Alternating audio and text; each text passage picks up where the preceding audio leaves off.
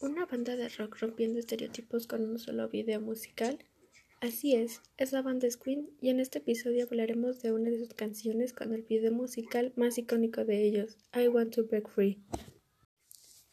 El video musical de I Want to Break Free habla de alguien que quiere salir de una relación emocionalmente agotadora, o para quien se encuentra en una situación en la que se siente atrapado y quiere librarse de sus circunstancias y mostrar la verdadera persona que son. La mayoría piensa que Freddie escribió la canción, pero el verdadero compositor es el bajista de Queen, John Deacon. Fue lanzado en 1894 para su álbum de estudio The Works.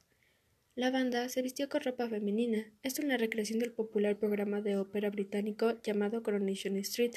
Los fanáticos del Reino Unido entendieron el mensaje, era una broma, pero en los Estados Unidos se malinterpretó porque pensaron que eran homosexuales en drag queen y ese tipo de temas aún eran controvertidos. En consecuencia, MTV prohibió el video para sus programas.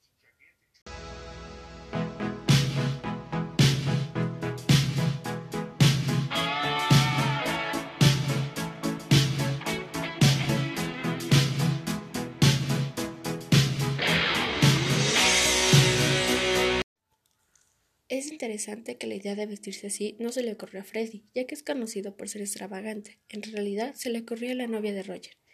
Podemos observar a Freddy vestido como una típica ama de casa, Brian May vestido con un camisón y unas divertidas pero lindas pantuflas rosas de conejito, Roger Taylor como una típica estudiante y John Deacon como una abuela leyendo el periódico. Roger Taylor dijo, habíamos hecho algunos videos realmente serios y épicos en el pasado, y pensamos que nos divertiríamos un poco.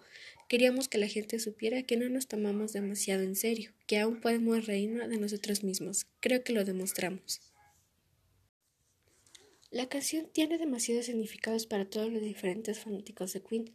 La mayoría pensó que Freddie estaba saliendo del closet como probablemente bisexual o gay, que estaba cansado de todos y de todo y finalmente gritó al mundo sus verdaderos sentimientos. Otra es la idea de romper todas las reglas sociales y ser lo que quieras, que para ti no importa la opinión de los demás.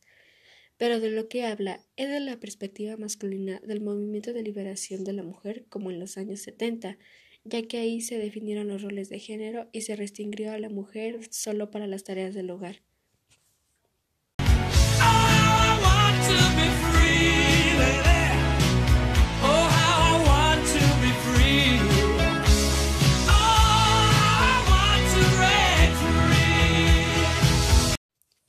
Ahora sobre Queen. Brian May y Roger Taylor formaron una banda llamada Smile en 1968.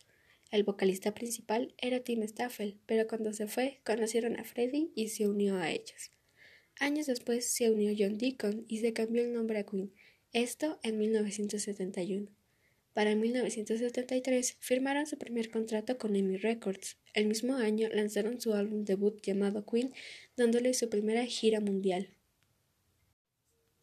En 1974 graban el disco Queen 2 y giran por todo el mundo y por primera vez en Estados Unidos como banda principal. Para noviembre del año lanzaron el disco Sheer Heart Attack, que se convirtió en un éxito.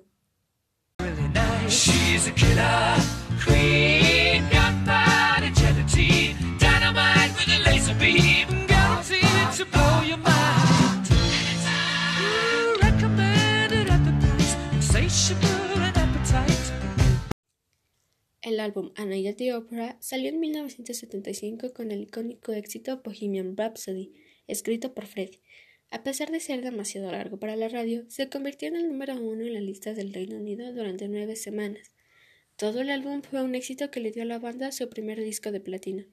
En 1976 realizaron una gira por Estados Unidos y Japón con sus cuatro álbumes en el top 20 de los éxitos británicos. Más tarde salió el disco A Day of the Races, dando un concierto gratuito en el Hayden Park con más de 200.000 fans. Al año siguiente realizaron una gira por Estados Unidos realizando el doble sencillo We Will Rock You y We Are the Champions, ambos incluidos en el álbum News of the World.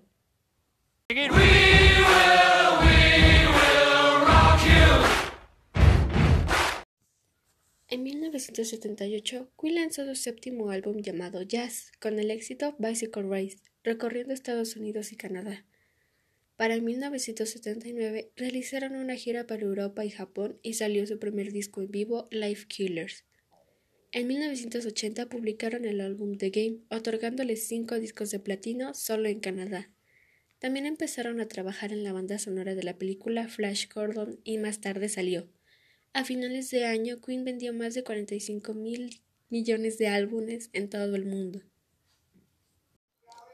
En 1981 se presentaron frente a 131.000 personas en Sao Paulo, esto cuando decidieron hacer una gira por Sudamérica. Al año siguiente, la banda lanzó el álbum Hot Space, incluida su primera colaboración con David Bowie con la canción Under Pressure.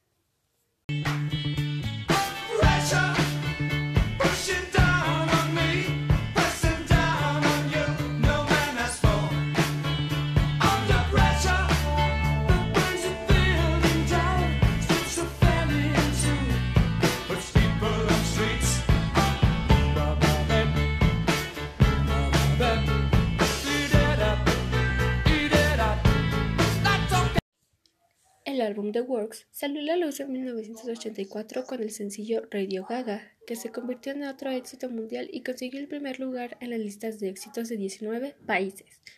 Otro éxito fue I Want to Break Free con el video musical de rock más icónico. Queen hizo una actuación histórica en el Live Aid en el estadio Wembley en 1985. En ese mismo año también salió su álbum One Vision. En 1986 publicaron el álbum A Kind of Magic, que también fue la banda sonora de Highlander. El sencillo que le dio el nombre al álbum fue un éxito mundial y en las listas británicas el álbum ganó el primer lugar. Entre los años 1988 y 1991, la banda lanzó tres álbumes más: The Miracle en 1989, Innuendo en 1991 y Greatest Hits 2. Los tres ganaron la posición número uno en las listas británicas igual que el sencillo Innuendo. El 24 de noviembre de 1991, Freddie falleció de sida en paz en su casa, con familiares y amigos. Esto 24 horas después de que lo anunciara a los fans. El resto de la banda le hizo un concierto tributo en 1992, invitando a muchos artistas. En 1995, Brian, Roger y John terminaron las pistas en las que Wayne comenzó a trabajar en 1991 y salió el álbum Made in Haven. Para muchos fanáticos, Queen terminó en 1997, pero ese fue el comienzo de proyectos más exitosos para la banda, ya que en 2002 recibieron su propia estrella en el Paseo de la Fama de Hollywood, Los Ángeles. Queen es una de las bandas de rock más importantes, icónicas y extravagantes de todos los tiempos, y Freddie siempre será recordado como una leyenda.